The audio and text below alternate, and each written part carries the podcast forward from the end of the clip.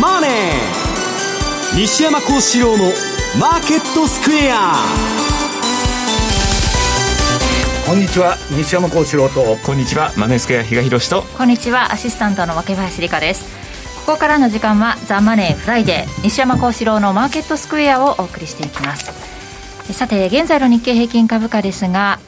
318円39銭高い2万7000、えー、今変わりまして422円30銭1%以上の上昇と大幅に反発という3日ぶりの反発ということになってますが、まあ、イベントをこなしてうん、イベントって何？あの上田さんのあれですかそうですね。あれまああの初心証明っていうのはそんなね、はい、あのクビになると困るんで正式に決まってないんでね、うん、そのそんな過激なことは言わないんだけど、まあ、結局まあ MIT 学派ですから、まあ今のね黒田さんの政策を引き継いでいくと言ってマーケットが喜んじゃったと。だけど、結局それで何なんだっていう話なんですよね。実際に、えっと、4月の上田さんの会合を見てみないと、まあそれは分からんということですから、まあ反応限定的だと思うんですけど、まあ一方でね、アメリカの方は、まあバイデンを支えとったですね、民主党というかですねユダヤのエリートたちが、はい。まあ、いろんな暴露話の あのパイプラインの爆破からね何からバイデンのそのスキャンダルばっか出てきて、うん、で息子も今度あの議会に呼ばれると。なんかね、えー、バイデンおろしみたいな話が始まってて、えー、まあ誰もねあの人が次の選挙に出ると思ってないんだけど、うんまあ、誰か人が交代になるんじゃないかと。で、まあ、民主党が私はね、次の選挙も勝つと思ってるんだけど、はい、まあ、共和党がね、えー、っと、まともに巻き返すと、今流行ってる ESG とかね、うん、えー、なんだ昆、昆虫関連だとかね、気象だとかなんだとか、全部、流行りもんがね、崩れちゃうかもわからないと。うん、いうことで、まあ、ファンドもね、こんな流行りもんには長期投資できないなと。はいいうのはまあ最近話題になってるということですね。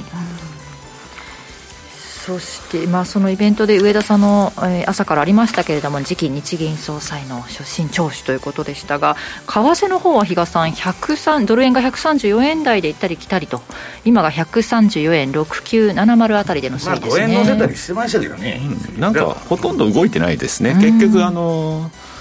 うん、あの聴取所信表明してる時もほんの10分だったかな冒頭、はい、そこまでは聞いてて、はい、でやっぱり当たり障りのないことに終始。というのも、結局まだ候補であると、はい、あの次期総裁として決まったわけではない。変なこと言ってね。そうかそうか。あの揉めると困ると いうところもあったので、まあ、そのあたりなかなかやはり慎重な言葉の物言いだなとい。うところは感じてましたけど、はい、まあ、前回のこの放送でも言った通りですね、まあ、質問する側のあの質問の内容っていうのもやはり吟味する必要があるんじゃないのとかっていう話をしてたんですが。いやそれなりに確信をつくようなちょっと質問っていうのが出てくるかなと。ものはしないと。ね事前に質問も分かってるわけでしょ？いやあれ多分分かっってんのかな、結構、あのその場でちゃんと答えてましたんで、何か見るわけでもない感じで、うん、だからいやだ、だからもう原稿が想定本 あの出されてて、それに対して答えるっていう予定調和でやってるだけでしょ。ただね、最初に質問した人はね、なんかわけのわかんないことからスタートしてたからね、その瞬間、円高になってて、134のちょっとそういう場でね、昔、グリーンスパンのに対して議会証言でね、アラスカ州選出議員と、はい、まあ、そういうそそれが出てきて、わけのわからんこと聞いとるんですよ、うん、でグリーンスパンも弱っちゃって、あの冷や汗流しながら答えてましたけど、あのー、だからレベルも背景もまちまちの人が国会一の集まってるんで、別に金融の専門委員会じゃないんでね、はいはい、まあ、そうなっちゃうってことですよね。なんかまあそういう意味では、なんか思ったほど動かなかったなという印象、ただね、昨日もね、あのまあ、東京いなかったじゃないですか。はいからそれなりにちょっと仕掛け的な動き出るのかなと思ってたら、ええ、昨日もおとなしかったんで、アメリカの金利にもう連動しとるだけ、うん、いやだからね、目がね、もう日銀よりもちょっとアメリカに向いてるかなっていうのは、昨日もなんかそれを感じる動きだったなっていうのはあったんですよね、うん、だからまあ、その4月の会合が始まってから出ないと、日本の方には話題が回ってこないと。で、みんな黒田さんが最後にね、サプライズ好きな黒田さんが何かやってくれるのかと。それもないだろうと。私もそれはないいう話でね。まあ、というと、日本側の話題はなくなっちゃったと、でアメリカ、JP モルガンのね、ダイモンドが6%まで FF 金利上がるとか言い出しとるんで、はい、まあ、ちょっとそこら辺でドルがやっぱり強いという形ですよね。ただまだ日本の株細かく見てると先週も言いましたけど結構銀行株とか、えー、やっぱしっかり上がってたなっていう、うん、まああの、ちょっとあのイベントをこなした後はちょっと上げ幅縮めてたなという印象ですけど、それでもしっかりしてるっていうことはどっかでイールドカーブコントロール、はい。の修正あるいは撤廃というところ、どっかで期待されてる部分もそういうところでまだあるんだろうなっていうのは感じる部分でしたね、物価見通しが改善なら、まあ、YCC の正常化もっていう、電気代からガスからねアホだ上がっとって、どんだけ上がってるんだよと。で物価もね、何から何まで上がっとんですよ。で2%いっとるわけがないじゃないですか。はい、そんなね、アホみたいな指標を発表して、まあアメリカも粉飾だらけだけど、まあ実態を何にも表してないのがね、まあ、あの、時の政権に都合のいいね、金融当局とかいう数字を出してるだけじゃないかなという気がするんですけどね。そのあたりもこれからね、突っ込まれていくことになるのかもしれませんけれども、今日は一旦、えー、無断にこなしたということでありましたが、さあ、この後もしっかり伺っていこうと思いますが、この番組 YouTube でも同時配信しております。資料もご覧いただきながらお楽しみください。動画については番組ホームページの方にございます。そして投資についてもの質問なども、えー、随時募集中です。ザ・マネーはリスナーの皆さんの投資を応援していきます。この後4時までお付き合いください。この番組はマネースクエアの提供でお送りします。無料投資セミナージャパンツアーのお知らせです。3月4日、富山で開催。デルタフライファーマ、メディロム、サンワテクノス、オンコリスバイオファーマ、ティアの5社が IR プレゼン。そして桜井英明さんが株式相場を展望し、注目銘柄を解説します。お申し込みはラジオ日経ウェブサイトから、抽選で100名様をご招待。締め切りは2月24日必着です。ESG、時々耳にするけど何から始めよう。そんなあなたに。ESG A to Z は ESG がよりわかる、身近になるをコンセプトに ESG に前向きな企業のインタビューや専門家による解説など ESG の最新情報満載でお届けします。これからの投資のヒントになるかも。ラジオ日経第一で平日の月曜お昼12時から、ポッドキャストや YouTube 動画でも配信中です。マーケットサインマーケットサインのコーナーです。まずは現在の主要通貨ペアです。ドル円が134円の6364あたり、ユーロ円が142円の7074。ユーロドルが1.05の98から1.0601あたりでの推移となっています。では、今週の振り返りについて、比嘉さんの方からお願いします。はい、まあ今日、えー、初心聴取の前にですね、日本の消費者物価指数が発表になってて、えー、4.3%ですか、はい、前年比。というところで言うと、また41年ぶりの水準だねと いうようなところがあって、まあじゃあその後に上田さんどういったことをお話しいただけるのかなというふうに思ったところ、まあ、西山さん、何から何まで物が上がってるじゃないとい。うような話をしてましたけど、えー、結局のところ、輸入物価による影響の方が大きいんだということで、まあ、消費者物価の上昇っていうのは、需要の強さによるもんじゃないから、まだまだ今の緩和、政策を維持しなきゃいけないねと。円安になって、ますます物価が上がるじゃないね、うん、で、現在の金融政策は適切であるというような、まあ、まあまあまあまあ、今の。意味は分からんじゃない言っとること。まあでもまああの 本当にまだ決まったわけではないと、はい、あくまでも私は候補だというところなので、まあ、そこの部分を慎重にというか、まあ、ありきたりな表現で、えー、まあ推移してしまったかな。言葉の遊びってことですか？いや、まだね、そんな、なんかこう、難しいような表現を使ってるわけでもなくて、非常に誠実に答えてて、なおかつ、やっぱ国会という場なので、そういう意味では緊張されてるのかなっていうような。なんか声が結構震えてたよね。はい、そうなんです。私もちょっとそういう印象を受けたので。すっげえ緊張してるなと思ってすごいだからそう、いろいろなね、国際、あの、会議の場とかも経験されてるような人だというふうには思ってたんですが、そう、私も声の印象がちょっとこう、震えてる感じがあったので、非常に緊張されてるのかなと。だからまあそこで、あの、余計なことを極力言わないというようなところにですね。余計なことっていうのは本当のことっていうこといや、本音ですよ、だから。っていうところを、やっぱりちょっとセーブされてたのかなという印象。で、まあ、それで、まあ、やっぱり先ほど西山さんおっしゃってた通り、本人が、えー、このまま総裁になった暁には、1回目の会合が4月28っていうところなので、そこでじゃあ、比嘉さん、本音言うんですか、決まったの、ね、でも、多分ね、毎回の会議でちゃんとそれ、今までのその副作用だとか、どういうことっていうのも、ちゃんとけあの検証はされてるだろうという話もしてたので、改めて再検証うんぬんとかっていうようなところ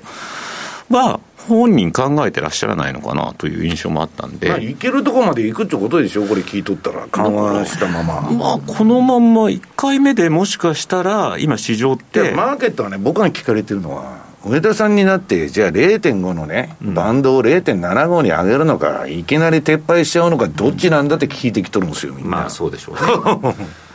でも、だから今の感じだと、どちらもないですよね、修正や撤廃っていうのは、まずはないというような印象。で、さらに言うと、3月の、えー、8日、9日でしたっけ、あの黒田さんの最後、これも市場ってどちらかというと、最後にまたサプライズするんじゃないの？というような観測もまあ広がってはいるんですけど、さすがにこれもないのかなというところで言うと、少しここからやっぱり相場、もう日銀に対するネタっていうのは、しばらく一旦これで終了という印象で、まあ、冒頭でもお話しした通り、やっぱりここに来てアメリカに対する見方っていうのが、まあ、ちょっと今、あの市場の注目度がアップしてるのかなと。で、まあ、そういう中にあって今晩。PC が出てきますよというようなところがあるので、まあこれ、今のところこう下がってるようには、形状的には見えますよというのはあるんですけど、じゃあ、FRB が目標としているターゲットって2%からどれだけまだ上にあるわけですかと。いうことね、いうことを考えると、いやいや、まだまだこれ、利上げっていうのは確かにね。あれだから4%ぐらいに修正しないとだめなんだよね、あれ。2%無理でしょ。で、ここのとこ強い指標ばっかりがで相次いでるというところもあるので、これがまた抑えきれないということになってくると、やっぱり継続的な利上げ、まだまだ続くでしょうというような流れになっても何らおかしくないですし、アメリカの2年債、かなりまた強いところまでも、今だとこれまだ金利上昇のトレンドというようなのがしっかり出てますし、10年もなんか気がついたらいつの間にか4%もうすぐっていうところまでなんか上昇してたよねと。いうようなところでいうと、ちょっとやはりここからアメリカ経済の行方っていうところがですね、かなりウエイトを占めてくると。で、えー、っと、5、6月の利上げ確率、まあ、もともと5月もまでは0.25やって、そこから、まあ、一旦見送るんじゃないのというのが、まあ、このところの強い指標もあって、6月も利上げしてくるんじゃないのというような流れが、まあ、強まってる一方で、じゃあ、まあ、確かにこの流れでいくと、本当にあの利下げっていう話は、まあ今年は出てこないんだろうねと。やっぱり言わざるを得ない、ね、その時 その時でコロコロ変わっとるから、だから去年の年末まではもう2月でね、えー、利上げ打ち通すと。いうような話も出てたんですけど、やっぱりこれ、えー、っと、マーケットはちょっとその辺の修正を余儀なく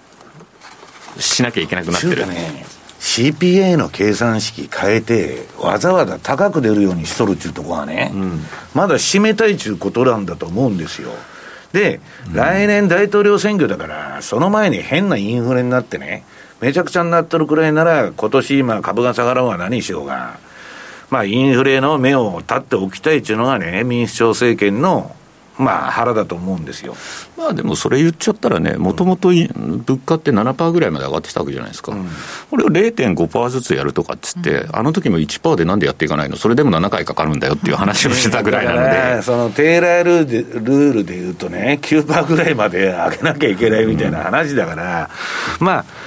どこの政府も結局めちゃくちゃ緩和的な政策をやってるってことには間違いないわけですよ。インフレ以下のね、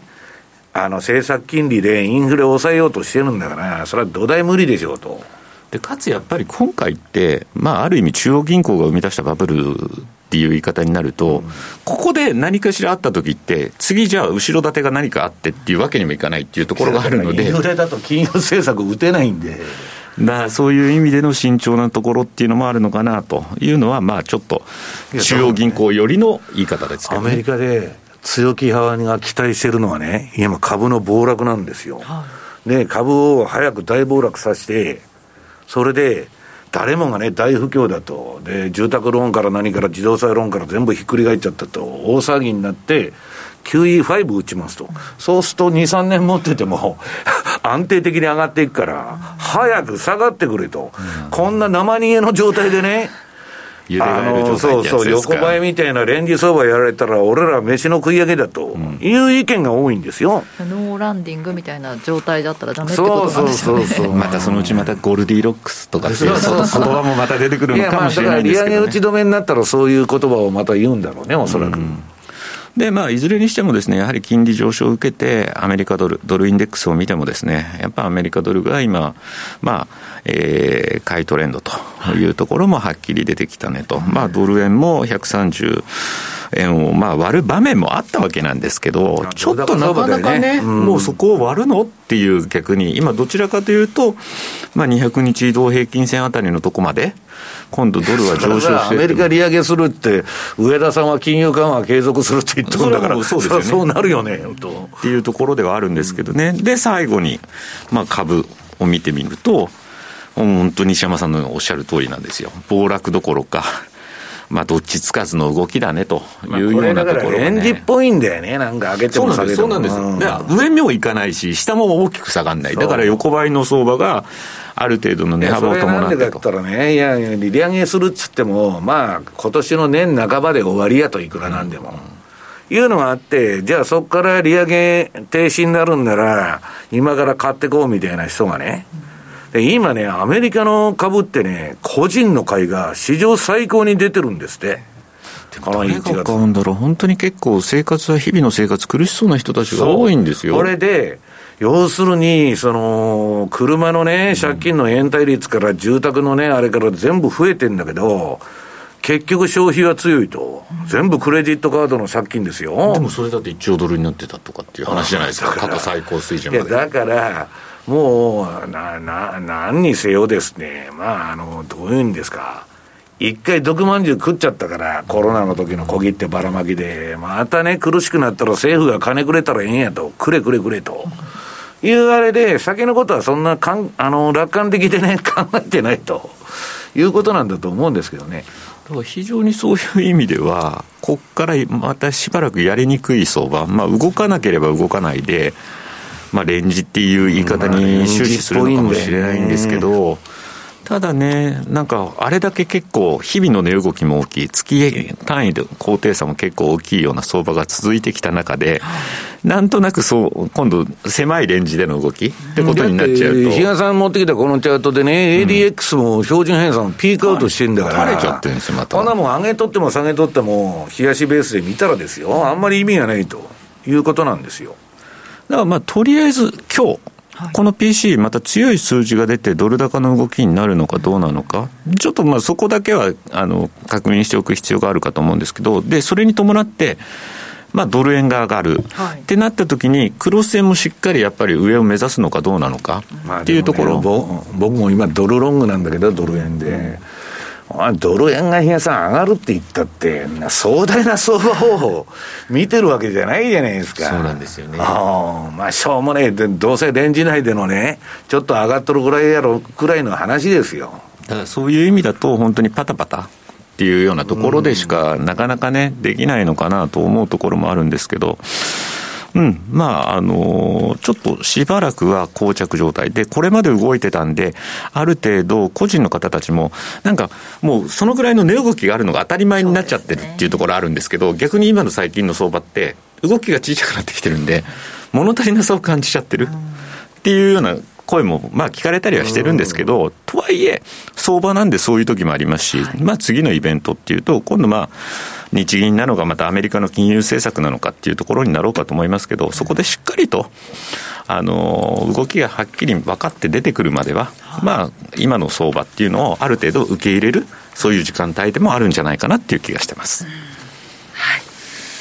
そして西山さんの方からは、その上田和夫さん、日銀総裁に就任、2023年の4月28日、日銀会合に注目というテーマです。はい。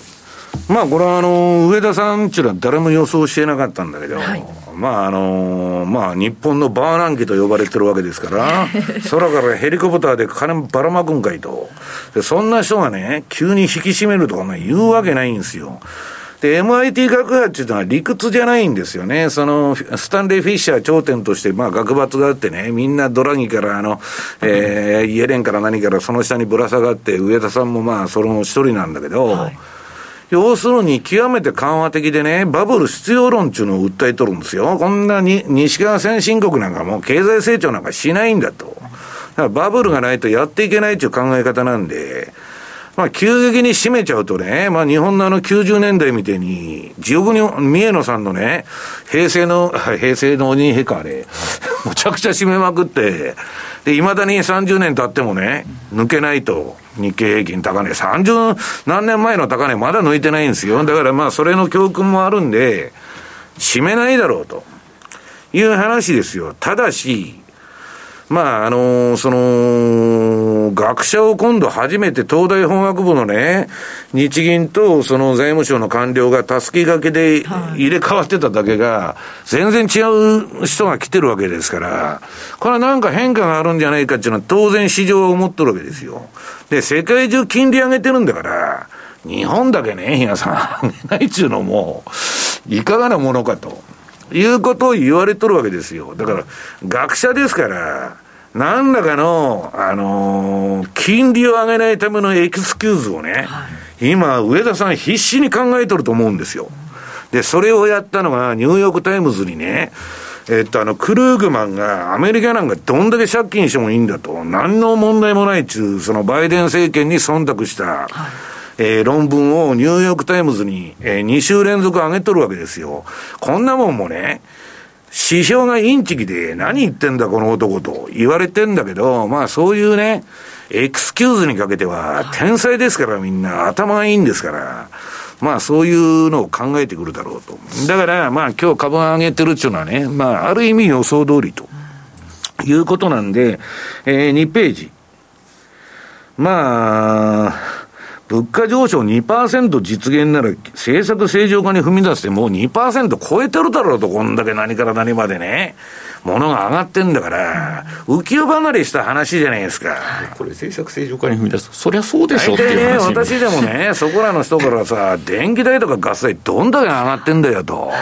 アホみたいに上がってますよ。それだけでも相当可処分所得減っててね。で、日本って国民負担率50%の国だから、働いた半分の金しか自分の手元に残らない国なんですよ。そんなもんでね、えー、このままいったらだんだんだんだんね、えー、自利品じゃねえかと。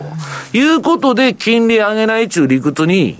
持っていかざるを日本は得ないんですよ。あとはその賃金上昇が本当に追いつくか、今、いろいろ巷で言われてるけど、中小企業が90何パーセントは、みずほ銀行が十何年ぶりにね、5万円上げましたと、十何年間上げたのですよ。来年度からですかね、そうそうしかもね。いや、これでみずほ上げられるのか知らんけど、かたやすごいリストラやってるわけですから。で、あの、要するにね、日本のその企業って90何パーセント中小企業なのに、な日本の大企業って下請け叩きの名人って言われてるんですよ。生かさず殺さずしか、その、利益を与えないわけですから、そんなん賃上げなんかそんな簡単にできるんかいということになりますよね。で、一方アメリカの方はですね、3ページ。これはまああの、大門さんが出てきてですね、J、JP モルガンの、まあアメリカの金利6%までいくと。まあ JP モルガンはそれで儲かるかもわかりませんけど、まあね、住宅から何からね、えー、車のローンから大変だなと。いう話で、で、まあ連銀の連銀と言われるニューヨーク連銀のね、えー、ウィリアムズさんも、えー、まだまだね、インフレファイトせなあかんと言っとるわけですよ。で、当然ですね、日本は金融緩和を継続すると。で、アメリカはもっと金利上げろってみんな言ってるわけですから、これはですね、えー、なんだっけ、もう国債の、えー、金利見たらこれ4ページ。これ私の順張りシステムのマーケットナビゲーターの売買シグナルも完全なピンク色になって買いトレンドで今金利上昇になってると。アメリカの方の10年国債ね、長期金利。で、日本の方はどうかと。えー、5ページですね。ああ、上田さんが出てこようが何か、今日のこれ午前中までのチャートですよ、比嘉さん。何にも動いてないじゃん。今日はね、0.5の上限に張り付いてもいないんですよね。で、今また下がってきてるじゃん。うん、だから、な、結局ね、こんなもん、あのー、行けるとこまで行くっちゅうんで、これが破綻しない限り、買えないんですよ。で、投機筋も、その材料がないもんで、まあ今のところ休んどるということだと思うんですよ。で、ちょっとあの、タイトル、タイトルがなくなってましたね。タイトル付け忘れちゃった。時間がなくて、うん、6ページ、これドルインデックスのチャートなんだけど、これも比嘉さん持ってきたようにね、あのー、私もドルインデックスのチャート持ってきたんだけど、これドル買いトレンド、今ピンク色になって、水色が売りトレンドで、ピンクが買いトレンドと。で、えー、ドル全体が上がってるわけだから、まあ、ドル買い相場だなと。で、次がまたタイトルが抜けてるんだけど、ドル円。もう冷やしですね。うん、ドル円の冷やし。これもドル買いトレンドだと。まあ、あの、結構速いスピードで円高が進んだんだけど、まあ結局ですね、黒田さんも一発で終わっちゃって、その続編がないと。で上田さんもしばらくね、眠たい発言しかしないだろうということで、まあドル高に触れてるということです。で、ユーロドル。まあこれもですね、ユーロ今度また0.5を上げるって言っとるんですけど、なもんアメリカの方がね、インフレファイトに対してはえらく強烈な意見が出てて、ユーロはラガルラガルドがちょっと腰が引けてね、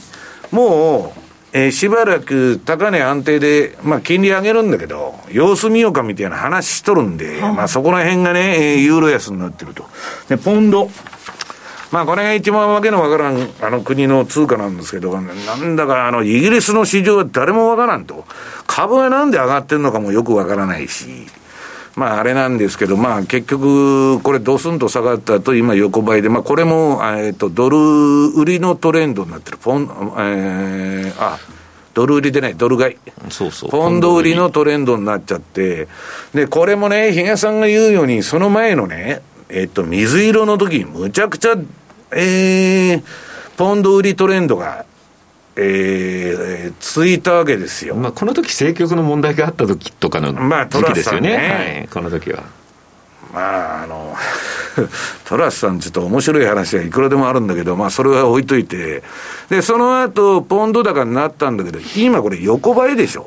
で、移動平均のね、これ50週ぐらいの、あ、50日ぐらいの移動平均がど真ん中なんだけど、何にも動いてないに等しいと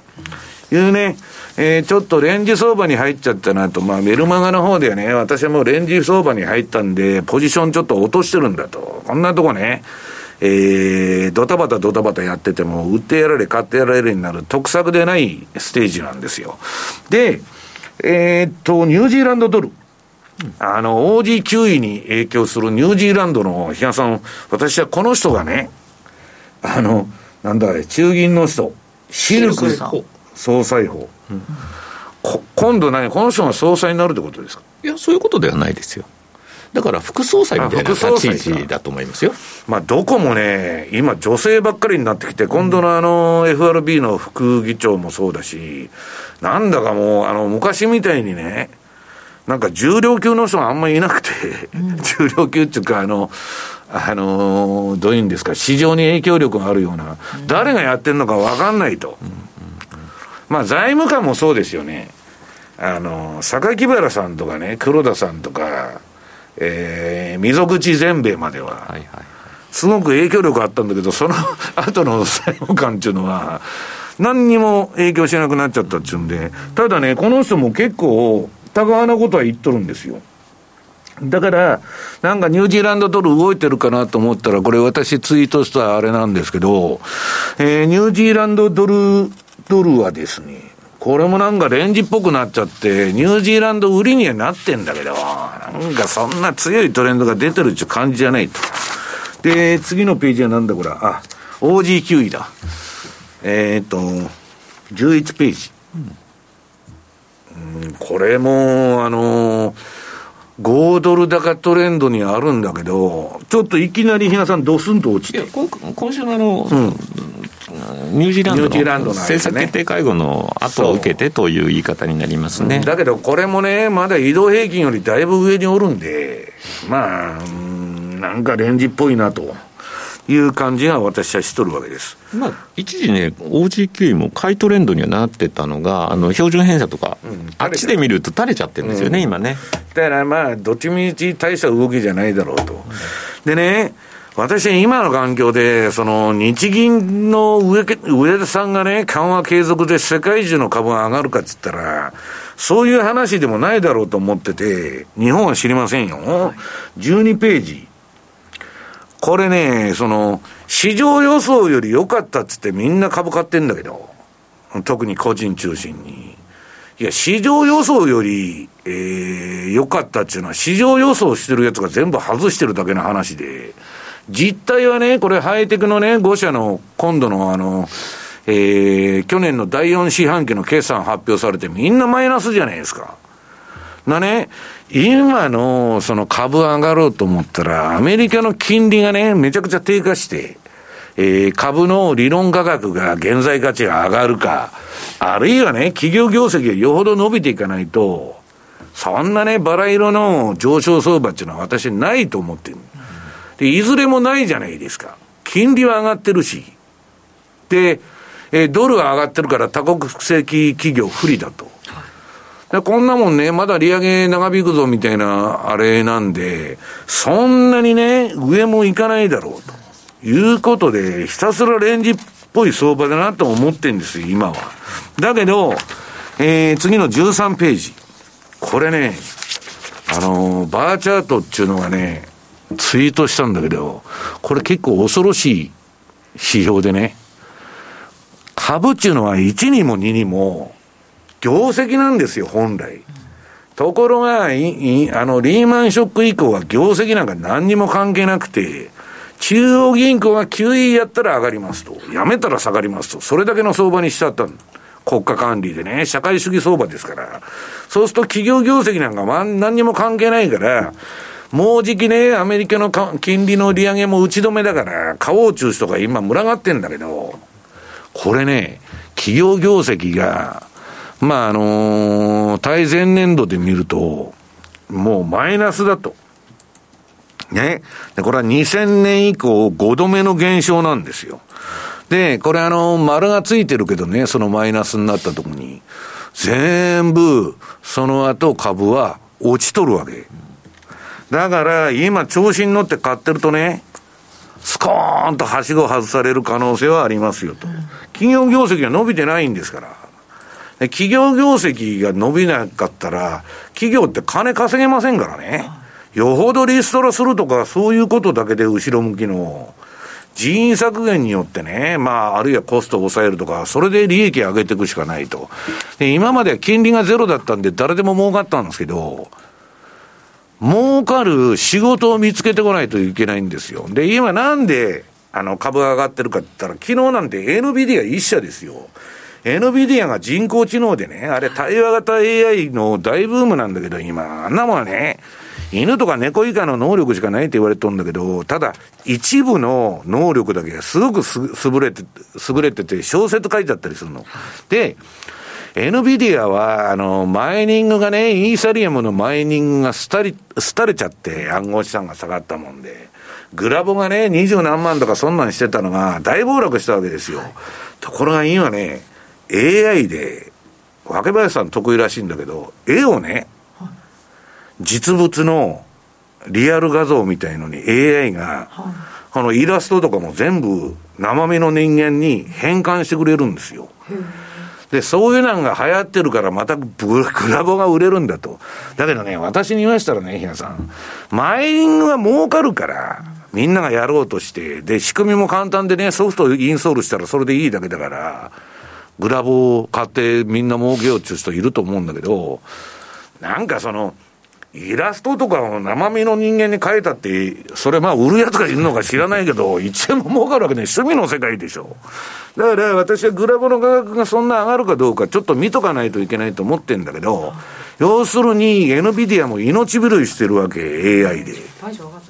そう。だからそれだけでまあダウが上がってね、その後200ドルぐらい下がっとんですよ。で、また結局プラスで引けたんだけど、昨日も。極めて不安定。はい、で、えー、これは私が言ってるようにですね、いつも今年の相場のポイント14ページ。まあ、利下げになったら下がっちゃうんだから、スーパーバブルの後のあれは。まあ、今年のね、株の、あの、リスクオンというか、買いの賞味期限っていうのはね、この利上げ中と利上げ停止期間。これは上がるかもわからないけど、もう利下げになったら景気後退とかね、世界的にもう、あの、ダメになるっちゅうんで、ドスンと来る可能性がありますよと。だからそれはね、まあ死の舞踏なんだと。で、今度、この死んだ骸骨が本格的に踊り出すには QE5 が必要なんですよ。めちゃくちゃな、さっき言ったように強気派が期待してるように大暴落したら QE5 がありますと。で、しばらく2、3年株待ってたらね、リーマンショックの後は14年上げたんですから、それで。儲かるやないかいと。早く暴落してね、次の QE5 やってくれっちゅう人が多いわけ。で、えー、そう言いながら、えー、っと、なんだ、14、15ページね。これ1924年から今までの鉱工業生産。アメリカはもう製造業死んどるわけです。イギリスとアメリカっていうのは、えー、金融だけで飯食っとんですね。アングロサクソン金融っていう仕組みを作ってですね。それだけで飯食ってきたと。で、これ見るとね、工業生、鉱工業生産っていうのはアメリカ20年間横ばい。だからアメリカの今の弱点っていうのは、第二次世界大戦後ぐらいまでは、世界に冠たる製造業大国だと。今それ中国とかロシアはね、自国で全部生産できるんだけど、アメリカってないんですよ、製造業が。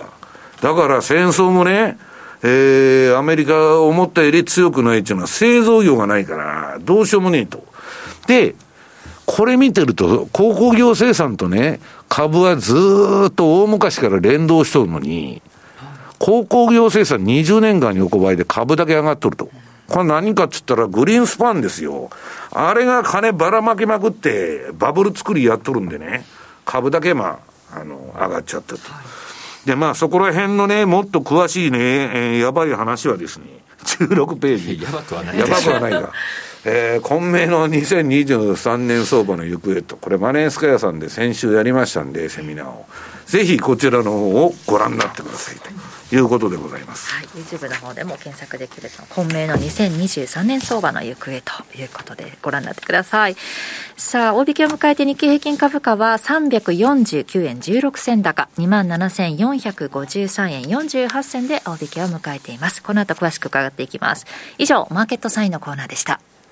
企業トップが語る威風堂々毎週水曜日夕方4時40分か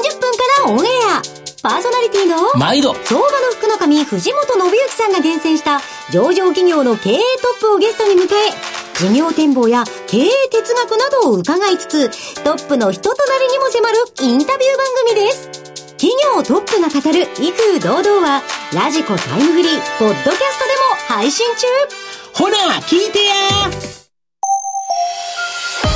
マネーに対する食わず嫌いありませんか？4U と学ぶ日本経済。お金に関する心配事は山積みだけどどうすればいいかわからない。そんなマネー初心者に向けた30分です。最近気になるあのニュースについて詳しく聞けたりクイズで楽しく経済について勉強します。4U のマネー事情も聞けちゃうかも。ラジオ日経第一。毎週水曜夕方6時から好評放送中。お楽しみに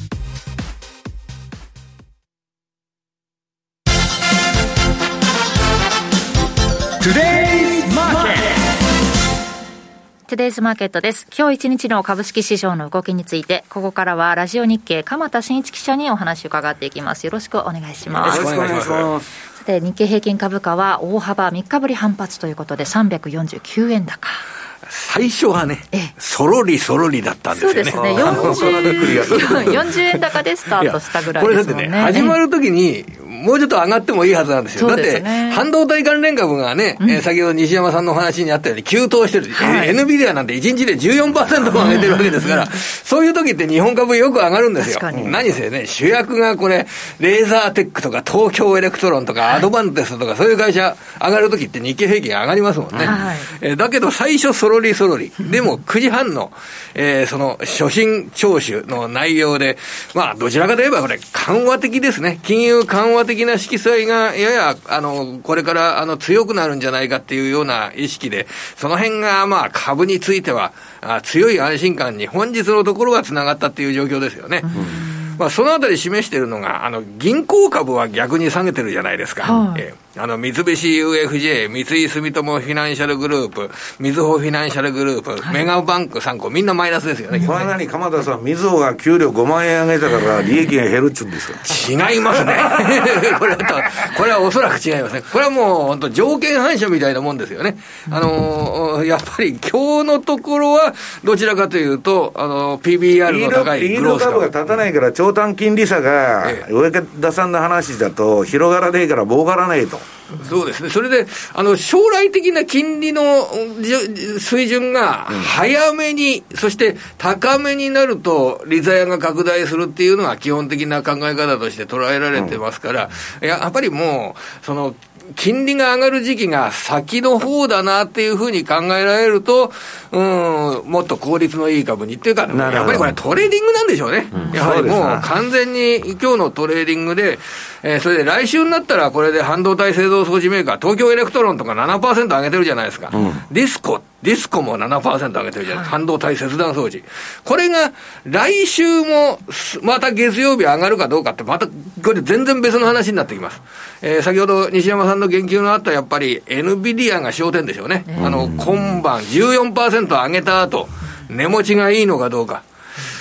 AI っていうのは、でも今ほら、検索の AI、AI を活用した検索ですとかっていうのがかなり世界的な関心呼んでるじゃないですか。で、AI ってほっといたらですね、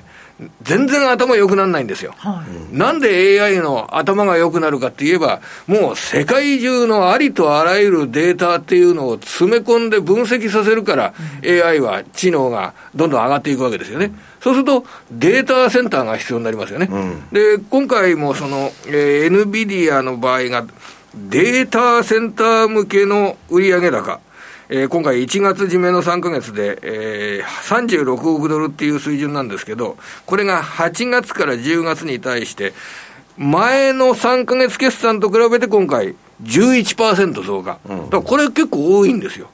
うん、今回の決算って、日本の10、12月期決算だと、そのデータセンター向けも落ちてきたっていうのが、半導体の特徴なんですね。パソコンダメ、スマホダメ、うん、で、データセンター向けも、あのデータセンター向けの売上高が落ちたかっていうのがショックだったんですけど、うん、この NVIDIA の1月締めの決算見ると、結構強かった。うん、だから、まあ結局今悪くても AI でね、まあそういうものが増えるという話なんですよ。だから鎌田さん言われるように、で、AI っつってもね、あの、要するに、じゃあ明日上がる株を教えてくれっつっても答えませんからね。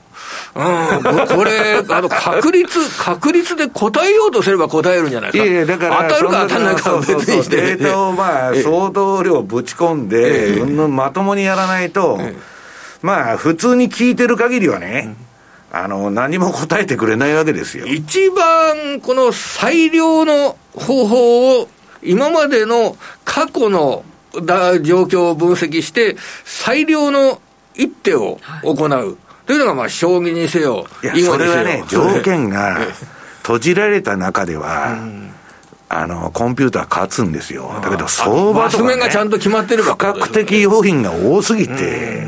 それはね、無理なんですよ。ねもうでもそれで本当に AI で全て勝負がつくようになったら、全員必要です仕事がなくなっちゃいますもんね。あの全員、証券会社もね、AI が全部やって、AI にやる通り、全員が同じ行動を取ったら儲かるんかいっつったら。いや、これは儲かんないですよ。これこれは、あの、チャート分析などもそうだと思うんですね。あの、必ずこのチャートになって、この出来高になったら、次は上がるっていうようなことっていうとで、そそれが、今まではそうだとして、皆が同じ取引やったら、これ儲かんなくなっちゃう。大体にして、鎌田さん、みんなが買いやっつって、売り手一人もいないと。相場にならないじゃないですか。そうですね。だからやっぱり、人間の力は必要だから、まあ、西山さんの話をこれからも聞こうと いうような結論になりますかね。そういう話じゃないんだけど、いや、本当にね、ちょっとね、買いかぶりすぎ。ええ私はね、量子コンピューターとか人工知能をやっとるのがね、知り合いがいるんだけど、ちょっとね、オーバーバリューだってみんな言ってる、もう先走りすぎて、そんなもんね、人工知能なんかもう何十年も前からずっとやっとるんですよ。で、何がすごいかって言ったら CPU だとか GPU の進歩によってできる枠は広がってきてんだけど、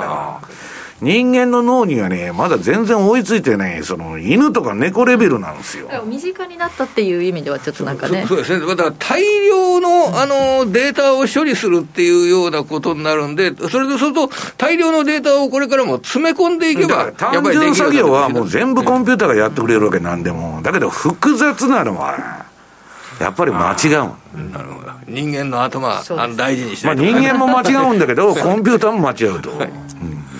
まあ、今お話出てきたところ、売買代金の上位にも出てきておりますし、はい、東京エレクトロンが2位だったり、アドバンテスト、ディスコなども入っていて、あとその銀行株も3位、4位と三菱 UFJ、三井住友などが、下げてる方です、ね、そうですね、下げて売買代金。銀行下げる、ね、はい、その他この、ね、日本郵船とか商船三井、川崎汽船など、これはやっぱりね、海運株よく上げてますよね。えー、これはやはりあのバリュー株っていうんでしょうか、低い PBR の会社は、日本の場合、もう独自の世界を作ってますよね。うん、で、その海運株もそうなんですけどね、今日、例えば商社株なんて全般的に安いんですけど、うん、でも、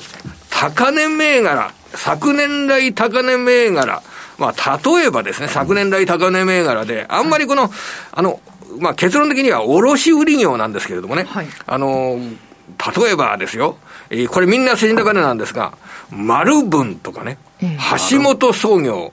竹菱、あまり名前、マニアックな企業でこれみんな専門商社なんですよ。うん、第一実業、佐藤商事、うん、えー、神戸港の新興商事、うん、両電商事、極東貿易、稲葉産業、稲葉産業って言ったら科学の古い商社と言って、これみんな新高値。あの、私の知ってる銘柄が増えてきた。これね、だからみんな新高値。あの、卸売業の会社で新高値続出。で、卸売業というのは、結構馴染みが薄くて、それで、あの、PR や PBR が極端に低い会社が、あの、揃っている。うん、それらが新高値続出という形で、今日は半導体製造装置メーカーのグロース株を買ってるけど、PBR の低い卸売業の高値続出ということは、こういうお金はきちんと入ってる取引所の政策が絡んでないまさに、もうおっしゃる通りです。それそのものです。そのものです。一倍以下の企業はけしからんこれね、日本独自の世界です。本当に日本独自の世界です。だって、アメリカで PBR 一倍割れるのがないじゃないですか、そんな 資本時代はそんなに持ってないんで。これ日本独自の世界で、でも儲かるところっていうのはお金がやってきますから、これグローバルに運用する投資家も、あの、ジャパンの世界で、えー、個人のジャパンの投資家が、この PBR1 倍割れ銘柄のハンティングをやってるっていうような動き見ながら、これ、グローバルな投機資金、ヘッジファンドだとかがこういうところに、あのー、お金入ってくるっていうようなことって、これ十分ありえますね。儲かるところっていうのは、もうどういうところでも来ますからね、お金は、これは。これは日本独自の世界観だから、すごく面白い話ですよね。配当の権利がついてるっていうような部分も、これ、今のところだと、すごく旬の材料なんですよね、これ。7500番台、7000、丸分で7537、今日2.32%。7500番台とかですね、うん、8000飛び台とか。比較的新しいと7500番台、古いと8000飛び台っていう感じですね。ありますね。はい、はい、というところが、えー、注目点ということでしたが、まあ、じゃあ、来週はどうでしょうか？雇用統計がまだ来週発表されないんですよ。ええ、早く雇用統計の発表を待ちたいですよね。だって雇用統計からすべて金利が上昇して0.6%も上昇したんじゃないですか。すね、また予想外の数字が出るのか。で、来週3月3日なんですけど、これまだ雇用統計の発表まだなんですね。すね3月10日なんですよね。かなり先だ。今ね、向こうで問題になったのは、あの JP モルガンさえさっきもツイートしておきましたけど、あの雇用統計の数値はむちゃくちゃだと、季節帳のね。だからあれ、なんかって信じていいのかどうかわからないんだけど。だからこれ面白いですよ、うん、だって50万人1月が増えたってことでしょ？それ信じられない本当に一時的な要因で。それやってるんですよ、ビッグテック、ね、そうですよ。それで、あの3月の2日にチャレンジャー社からあ3月の2日では3月の9日ですねこれも、うん、3月の9日再来週にチャレンジャー社からまたあのリストラ状況とか発表されるじゃないですか、それで3月10日が雇用統計でこれで例えばねあの10万人の増加とか、5万人の増加にとどまったとか、2月の雇用者が。こうなると、やっぱり1か月間の金利上昇の反省感といったものが出てくる可能性はありますけど、まだちょっとそれは材料としては先の話で、2週間先になっちゃうから、まあ、来週はまだ雇用統計が発表されないっていうことで、その前に PCE を見て、まあ、あの当局、その指標見てるんでね。大体4.4%が、あの、そうですね、1, 1か月前に発表されたのは4.4%ですよ。だからもう、FF レートを下回ってる。それで今日4.3とか4.2%が発表されて、FF レートよりずっと下じゃ下じゃないか、これで金利が低くなるかどうかっていうのは当面の注目点かもしれませんね、これ。じゃあ特に来週はこれというのはなさそうですか？ISM のサービス業調査です。これが、あのー、3月2日。だからこれで、あの、雇用の指数が大幅に悪化するとか、そういう状況になってれば、その翌週の3月の10日の、えー、雇用統計も悪化するだろうっていう、その読みが働く可能性があります。でもこれもまた1週間先ですから、ちょっと先ですね。ですかね、3月になってくると、今度、日本の企業って基本的には、円天玉が出てきやすい月にもなってくるし、そうなると円安は円安で抑えられる要因とかっていう、そういうのもまた為替は為替で出てくるのかもしれないですね。また来週水曜日から3月ということですからね。はい、はい、ということでここまで鎌田さんにお話伺いました。どうもありがとうございました。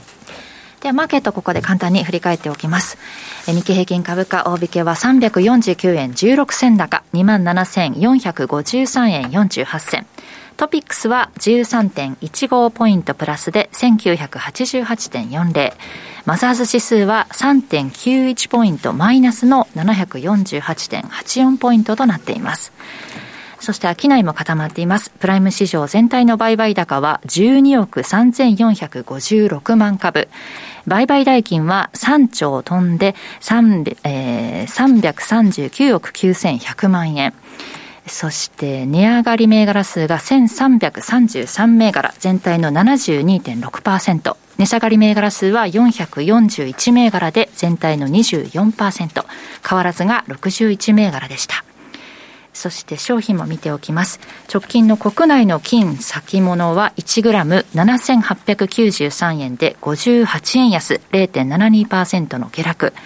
直近の東京原油先物は1キロリットルあたり6万4480円、130円高0.20%の上昇となっています。では、ここからは西山さんから今週のアメリカ市場についてです。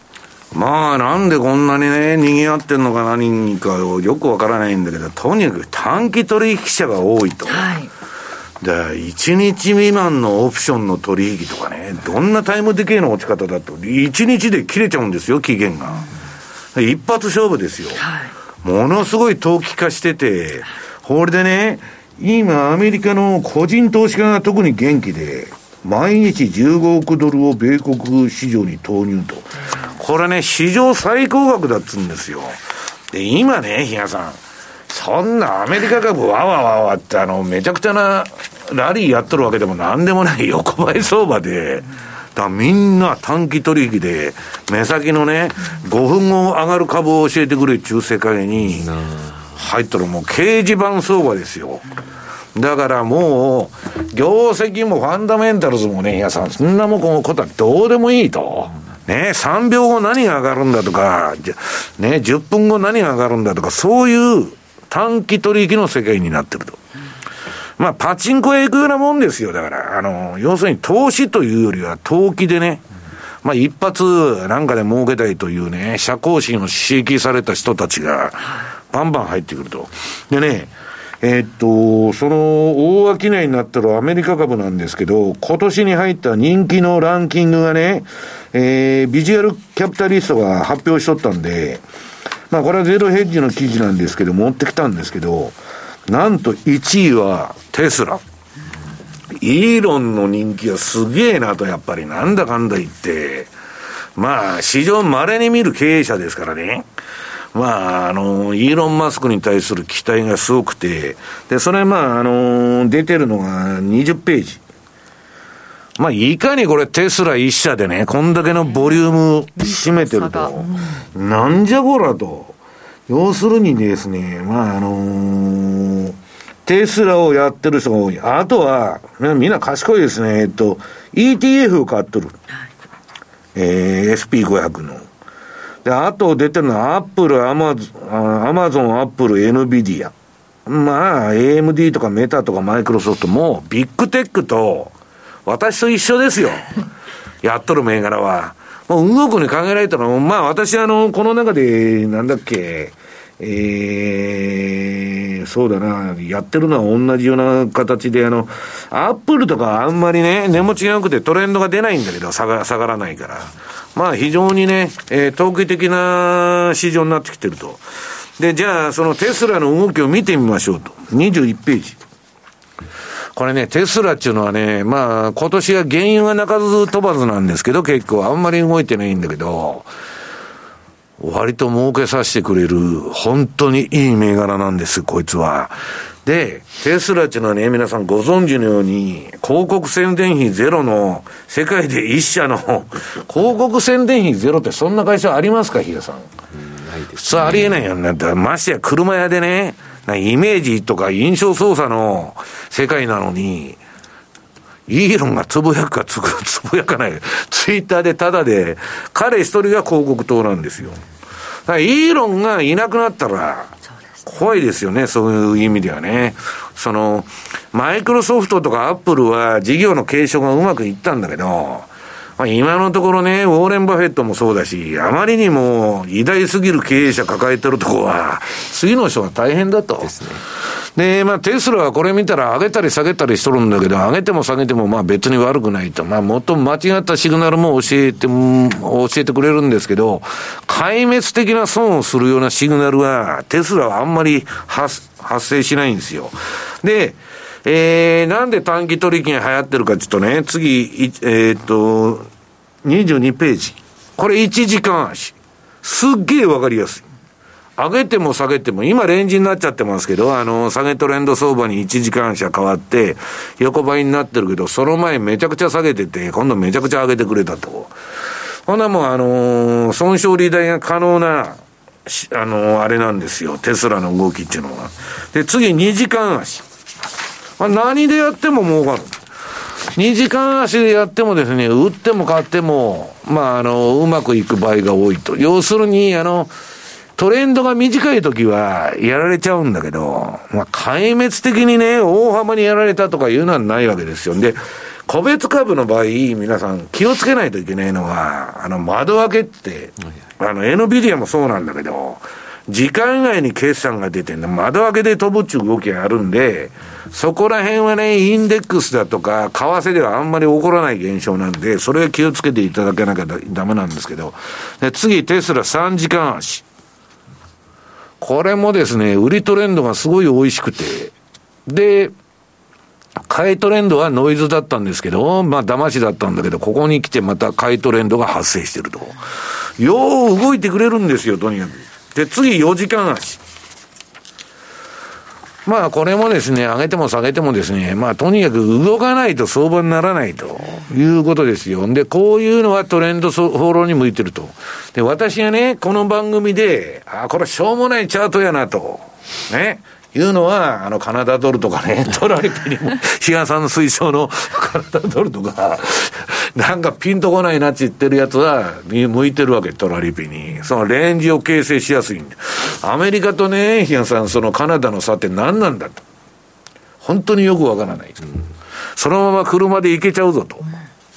いう話でね。で、まあ、このあの、マーあのマーケットナビゲーターっていうのは、まあ、あのー、この今年に入って出して、まだ現物がもうちょっとしたらできるのかな。まあ、もうあの、販売してるんですけど、おたんべし版っていうのがありましてですね、えー、次の26ページ。まあ、3月11日に4年ぶりに、えー、対面セミナーで、はい私もこの投資戦略部屋に出て、まあ、それに参加した人は、人は、このマーケットナビゲーターのね、トレーディングビュー版のお試し版っていうのが使えますんで、ぜひ参加してくださいということでございます。はい、次も。あ、これで、はい、問題はですね、今の株なんでそんな湧いてるのかっつったら、えー、っとね、27ページ。これ、ジョージ・ソロスとかドラッケン・ミラーも今、ハイテク株買っとると、いけるぞみたいな話で、ほいでね、えー、去年までバリュー株って言っとったのに、今や、えー、ハイテクだなんだかんだ、ビンク成長株買わな儲からんと。まあ、これはね、行ったり来たりするんですよ。うんバリューがいい、今度はね、えー、グロースがいいと。でね、そのグロース株に火をつけてるのは、一つは下げすぎて、そのリバウンドしとるだけっていうのもあるんですけど、この14ページも、今あの、ネットのニュースとか見てても、対話型 AI、AI と、もう、革新的な技術だと。で、これを制したとこがね、えー、Google の今あの、なんだ、えー、検索エンジンが、まあ世界を制してるわけですけど、移り変わっちゃうんじゃねえかと。だからもうマイクロソフトから何からどこも必死でね、AI 搭載型の、えー、検索エンジンというのをやってるわけですよ。で、私あんなもんどこが勝つかわからんじゃないですか。ねえオープン AI が勝つのか何が勝つのか、なん全然わからん中、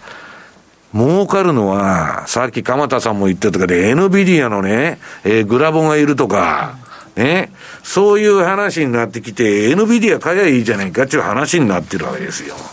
な、ソフトなんてね、2位とか3位のとこは残れないんですよ。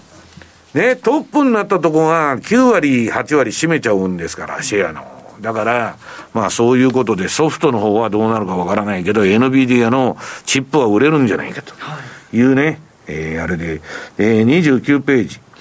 えー、米グロース株がバリュー株圧倒と、昨年から反転と。まあ去年まで言っとったことは何の役にも立たんと、今年になるとね、全く違うことが起こってると。で、ところがね、こんなもん買ってていいのかっていうのは、なんでバリュー株ダメになったかって言ったら、今ね、皆さん、比嘉さん、アメリカの6ヶ月国債で5%回るんですよ。SP500 なんて5.5しかさ、配当利回りないのに、こんなもんね、何のリスクもない5%のえー、金利を得ようと思ったら、アメリカのね、6ヶ月ものの国債買や、フリーランチですよ。だからバリューなんてね、配当貴族とか言ってる場合かと、6ヶ月で5%もらえるんだから、それ回していきゃいいじゃないかと、いう話になっちゃうわけです。まあ、それは極めて合理的ですよね。だからそういう意味ではね、なんか変なマーケットになってきたなと。だって、駅利回りではもうアメリカ株って美味しくないってことですよ。で、えー、次はまあ NVIDIA ですね。まあ、業績は良くないんだけど、今後良くなるっちゅう話なんですよ。ね。そんなもんで決まった話でもなんでもないんだけど、だから、本当に良くなるのがね、そのデータセンターでバカ売れするとかね、その、えー、私が変なイラスト描いたのを AI に、あの、命令するとね、えー、実物の人間みたいな絵にしてくれるとか、よくアートの世界で出てるじゃないですか、今 AI に描かしたとか。あれはね、自分で、プログラム書けるようなやつはいいんだけど、まだそんなもんね、一個なんかポーンと押して転換してくれるってわけじゃないから、なかなかハードルが高いんですよ。だけど、いずれもそうなるだろうと。うん。いう話でね。まあだから NVIDIA のこの窓開けぶり見たら、これはまあ冷やしなんですけど、どんだけ上がっとるんやと。だけど、それが続くかどうかはね、ちょっとわからないということですね。はい。以上、トゥデイズマーケットでした。番組アンカー経済ジャーナリストの町田哲です。アシスタントの杉浦舞です。金曜午後4時は1週間の世界と日本のニュースがわかる町田哲の深掘り。気になるニュースをとことん掘っていきます。激動する時代の中で確かな視点を持つためにも町田鉄の深掘りぜひお聞きください月曜夜10時30分は週刊日経トレンディクロストレンド。日経トレンディと日経クロストレンドの編集長が今旬な話題やキーワードを解説します。週刊日経トレンディクロストレンドは毎週月曜夜10時30分ラジコタイムフリーでもどうぞ。世の中を知るポッドキャストコンテンツ聞く日経。毎週平日の朝6時頃に日本経済新聞長官のトップ面などえりすぐりのニュースをお届けする有料音声コンテンツです。初回購読から30日間無料。詳しくは「聞く日経」で検索。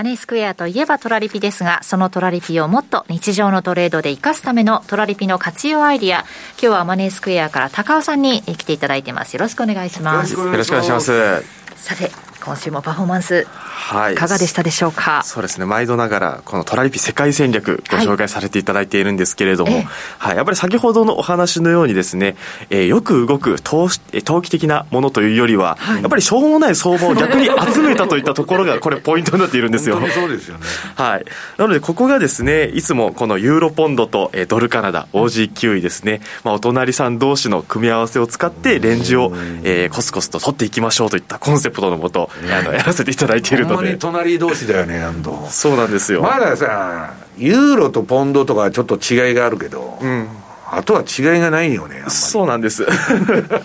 なのでこの辺りをうまくレンジを取っていこうといったところで、はい、でもさ一番ち違いがありそうな、うん。ユーロポンドが一番動いてないんだよ。そうなんですよ。これで、あとはもう金利差だけの世界じゃん、隣の国は。うん、分かりやすいよ。うんなので結構理由もシンプルに追っかけていきやすいみたいなところも一つあの人気の理由かなと思いますので、はい、それでまあパフォーマンスの方ですね。セッティングの値についてはあの当社のホームページでですねログインしていただくと見ていただけるので、はい、見ていただければと思うんですけれどもおおむね良好に、はい、全て推移している状態かなと、うん、はい思ってます、まあ、それぞれですね。しっかりと、えー、動いてくれて。で評価損の値とかがちょっと OG9 のダイヤモンド戦略ですね。膨らんできてるかなみたいなところなんですけれども、はい、今あの22日以降少し下げてくれてる動きになっているので、ね。うん、これデータが21日の最新のものになっているのでここはちょっと含まれてない状態なんですよ。じゃあもうちょっとはい、今現状としては評価損は下がってきて利食いがさらに進んでいる状態になっていると思いますので、多分またねこれでネタが1回尽きたかなこの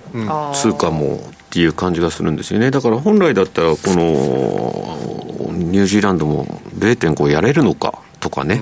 うん、いう話もあったり、あとサイクロン・ガブリエルっていうのが全くどのくらいの影響を及ぼしてるのかって、われわれなかなか伺い知ることができなかった難しさもあって、でも結構見ると大変なね、被害が出てるんだねっていうのを後からちょっと知るような感じだったんですけど、まあ、それ以上に。でもまあそうなってくるとっていったところで出てきたのが、今回も0.5か0.75かパーセント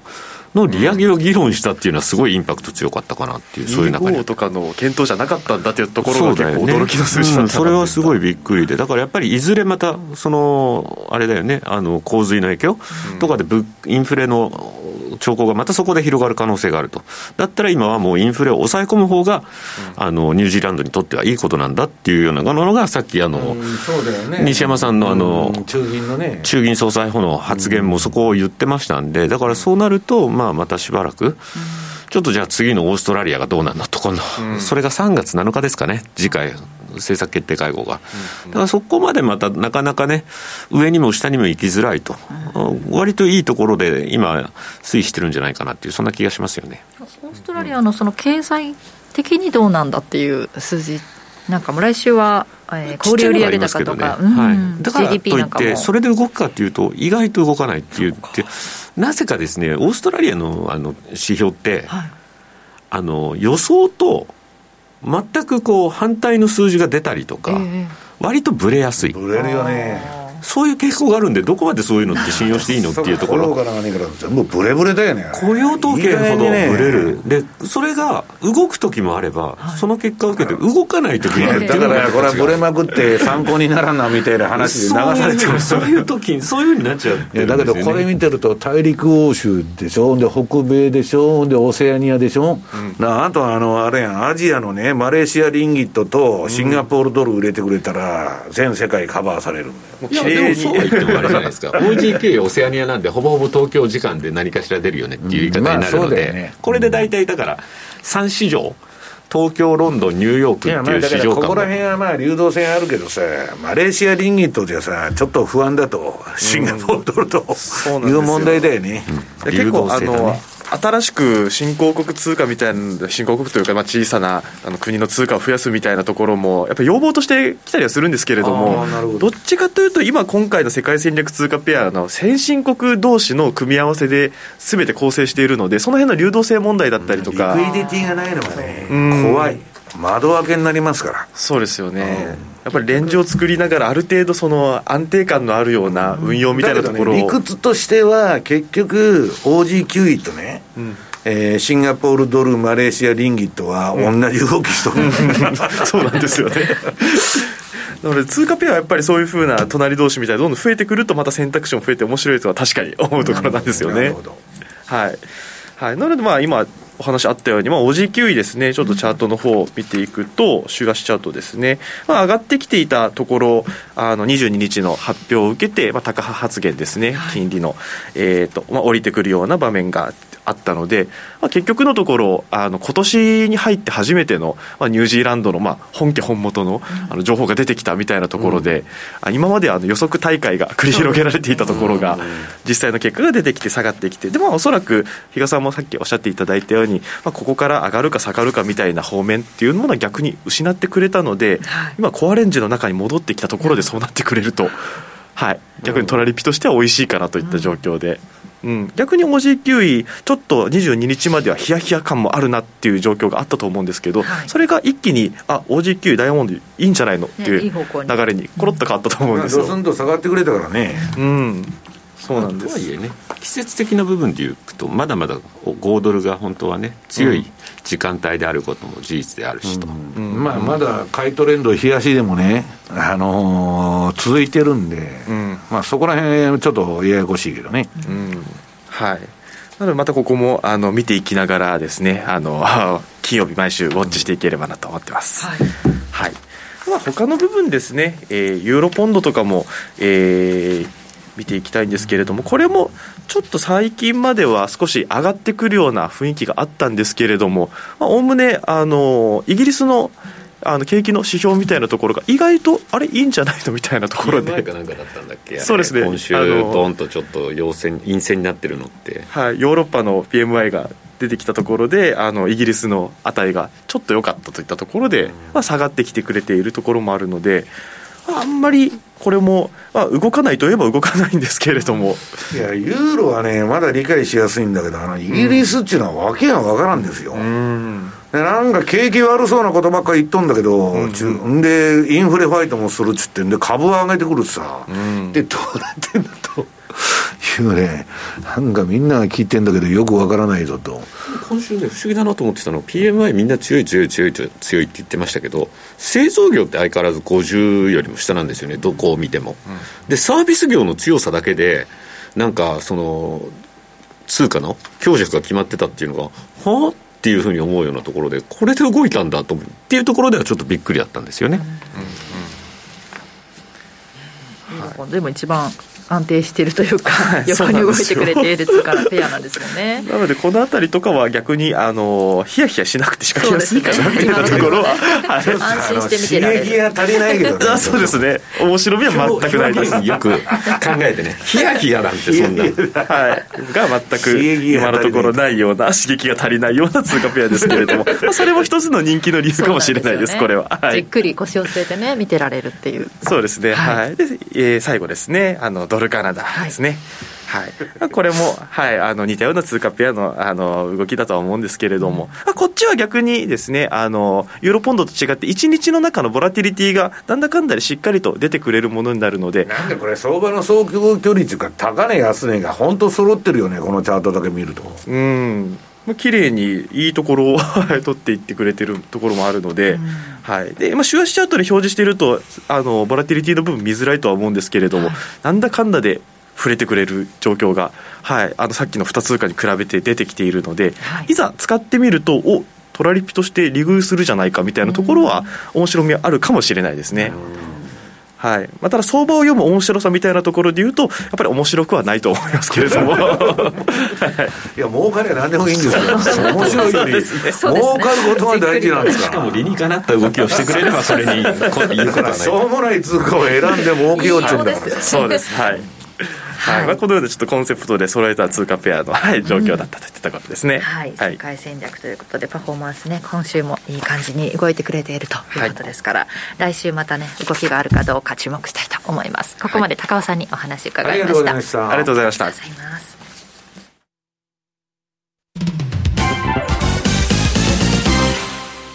マネースクエア。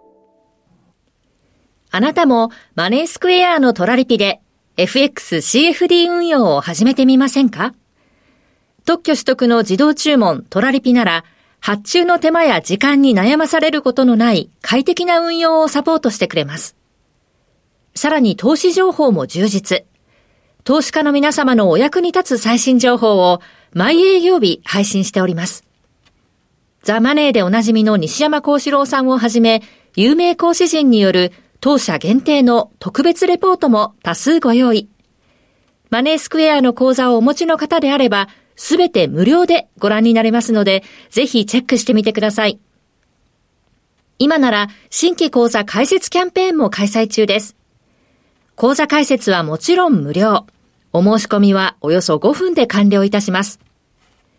気になった方は今すぐトラリピで検索してみてください。その他にもマネースクエアのホームページやツイッターなどの公式 SNS では、運用に役立つ様々な情報をお届けしていますので、ぜひチェックしてみてください。マネースクエアではこれからも、ザ・マネー、西山幸四郎のマーケットスクエアを通して、投資家の皆様を応援いたします。株式会社マネースクエア、金融商品取引業、関東財務局長、金賞番号第2797号。当社の取扱い商品は投資元本以上の損失が生じる恐れがあります。契約締結前交付書面をよくご理解された上でお取引ください。ラジオは一方通行ではありません。パーソナリティと聞いているあなたの心が合わさって、その瞬間に合う心地の良い世界が作られています。あなたが気分を上げたい時やリラックスしたい時、ちょっと寂しい時やぼーっとしたい時など、その時の気持ちにぴったりな音や声を準備してあなたをお待ちしています。ラジコはどんな時も居心地の良い場所でありたい。聞く場所が家だって移動中だって海や山でもあなたが耳を傾けるだけでそこが一番の場所になるように。心が整えば、今日も明日もきっといい日になる。さあ、心地の良い声を浴びていきましょう。世界を広げる音がある。ラジコ。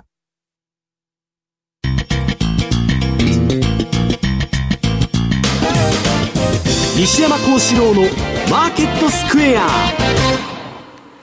さて、このコーナーではマーケットの見方について西山さんにいろいろな角度で教えていただきます。テーマは、バイデン政権の黄昏。はい。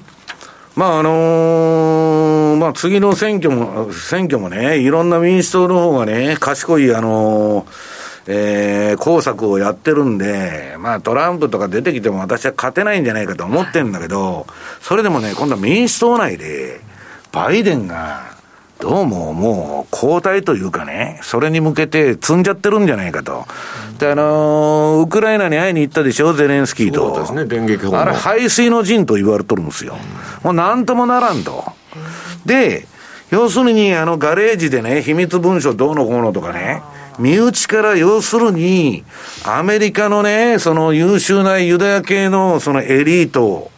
あるいはそういう類の、えー、左翼系のメディアとか、今までバイデンを応援してたとこが、一斉に暴露記事とか叩き出しとる。おかしいじゃないかと、いきなり。どうなってんだと。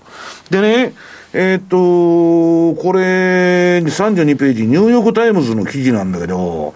こんなね、アメリカ民主党万歳みたいな新聞が、バイデン叩きやってね、こんな、えっ、と、その代理戦争ね、ウクライナにやらして、アメリカ人誰も支持してないぞみたいな、今まで散々煽っといてね、どうなってんだと。いうことは、まあアメリカのね、有名なランドっていうシンクタンクが、ね、もうあの軍産系の有名な、もう戦争は、アメリカはあかんと、このままやってても勝てんちって言っとるんですよ。アメリカのね、軍産の総本山みたいなシンクタンクが、あもう見えてる、結果が。だけど、追い詰められたら何するかわからんぞっていうのは今の問題になってる。バイデンも追い詰められてるから。で、まあ要するに、そのアメリカに賛同しとる国が少ないと。で、インドや中国を含む47カ国が棄権または投票見送りと、その、何決めてもですね、別にあの、アメリカに賛成しますよっていうのは G7 とか、まあ日本だけですよ、今。世界の報道を見てると。あの、日本だけがアメリカ頑張れ頑張れって、あの、どこのテレビ局もやっとるんだけど、海外全然ガラッと変わっちゃったいや、だから、なんかね、ウクライナ、えっ、と、めちゃくちゃになって、えー、事業処理だけ日本の金でやってくれっちゅう話になってるっつって、まあ、海外なんかでは書かれてるんですよ。ちょっとあの、半週か一週遅れとるぞと、日本は。で、それはいいんですけどね、この、えっ、と、33ページ。ここれはまたバイデンが言ってね、アメリカのね、あの、各家庭がウクライナの旗をね、家にあげとるとか、そんなことどこ、ど、全然アメリカで行われてないのに、そんな演説してね、まあ、また失言なのか、何なのかよくわかりませんけど、この人のことですから。なんか、えー、おかしなことになってきてると。でね、私が言いたいのは、今までね、このアメリカの民主党が押しとった ESG だとかね、LGBT だとかなんだとか、そういうあの、昆虫ブームとかね、昆虫食べようとかなんだとか、そういう関連の銘柄を買ってると、バイデンがこけると、はしご外される可能性ありますよと。ESG とかね。まあだからなんかちょっとその政治だとかこの戦争の流れもちょっと変わってきてるのかなと。日本ではもうロシアがね、もうプーチンはだめだと。もう、あのー、まあ、これ2年経って、あ、2年でないわ、えー、っと、丸1年経ったの今日で、そうです。うん、だから、そういう総括をしてるんだけど、海外ではどこもそんなね、これはオルタナティブメディアだけど、ゼロヘッジとかは、普通の局でもそういう放送し始めたってことは、ちょっと失敗なんじゃないと。まあ、アフガニスタン行こうが、イラク行こうが、シリア行こうが、みんな失敗ですよ、アメリカ。ベトナム以来負け続けてるんですから。大義の立たん戦争ばっかやっとるわけでしょで、まあ、あの、その周回遅れの日本はね、その、そういうふうにやれと言われてるのかどうか知りませんけど、34ページ。なんか、いつでもこの河野さんが出てくるんですよね。マイナンバー作れとか。この人何の管轄でしたっけ？あの、今度コオロギ食おうっつってやっとるわけですよ。美味しいと。一体、比嘉さんコオロギ、あの、コオロギのね、自動販売機とかも高いんですよ、これ。あの、値段見たらわかるけど、700円、800円ですよ。タガメサイダーとかね、そんなもん飲む気になりますかもう、おかしいでしょ、こんなことやっとるのね。いや、私、最初冗談かと思ったんだけど、真剣に言ってるんですよ。でね、新しい世代が新しいことを始めるときに対応できるように国のルールはフレキシブルなものにしておかなければならないと。もう虫でも何でも、た、これからはね、タガメサイダー飲めと。主食はコオロギだと。どういう世の中なんだという話ですよ。でそんなもんね、ESG から何からそんなブームに乗っ取っていいのかいと。私はまあ、AI に対してもちょっと危険性を感じ取るわけですよ。ブームっていうのはね。で、まあ、アメリカもね、落ちぶれたなと。えー、35ページ、これまあ時間がないんでね、あのー、私これツイートしといたんで、まあほとんどその内容を上げてるんですけど、まあ、アメリカっていうのはね、まあこの2年間コロナで馬鹿げたね、えー、国家の負債を底な、底なし沼に追いやり、世界中で軍事衝突を起こし、この3年間は経済システムを破壊し、地球を過疎化し、まあ、あの、COVID ででですね、人間の苦しみを増やし、世界をテクノグラフィックに変えて何も所有せず、虫を食べてグローバル主義者の、えー、支配者の命令に屈服することを保障する反人間的政策を進めていると。アメリカの今、バイデン政権がやったこと。で、貧富の差が開くと、社会主義政権が生まれるんですよ。それしか、もう、あの、人々を治める方便がないんですね。言葉の世界ですから、中国だってね、14億まとめようと思ったら、あのやり方しかないっちゅんで、まあ、もうタックトから何からやっとったわけで、まあ、そういうことなのかなと。で、えー、今度、あのー、習近平がプーチンに会いに行くと。まあ、いうことでね、まあ、ウクライナの方も、まあ、ちょっと、うん、佳境に入ってるな、ということで、まあ、これは相場には全く織り込まれてないんでね、まあ、今後、えー、なんかこじれると困るな、ということですね。はい。以上、マーケットスクエアでした。私、ラジオ日経の番組を聞き逃しました。ラジオ日経公式マスコットのラニーです。そんな時は、ラジコのタイムフリー機能です。放送後1週間以内なら、その番組の再生を始めてから24時間以内に、合計3時間分まで聞くことができます。ラジオ日経は全国放送だから、日本中どこでも聞けます。タイムフリー機能で好きな時間にラジオ日経を楽しめるんですね。スマホで、パソコンで、ラジコで聞こう。ラジオ日経大橋ひろ子です。マーケットトレンドプラス。コモディティ日経平均先物。あなたのポートフォリオにデリバティブ取引をプラスしてみませんか？専門家の目で相場の動きを詳しく解説。投資のポイントがわかる15分。毎週火曜日夕方4時30分から好評放送中。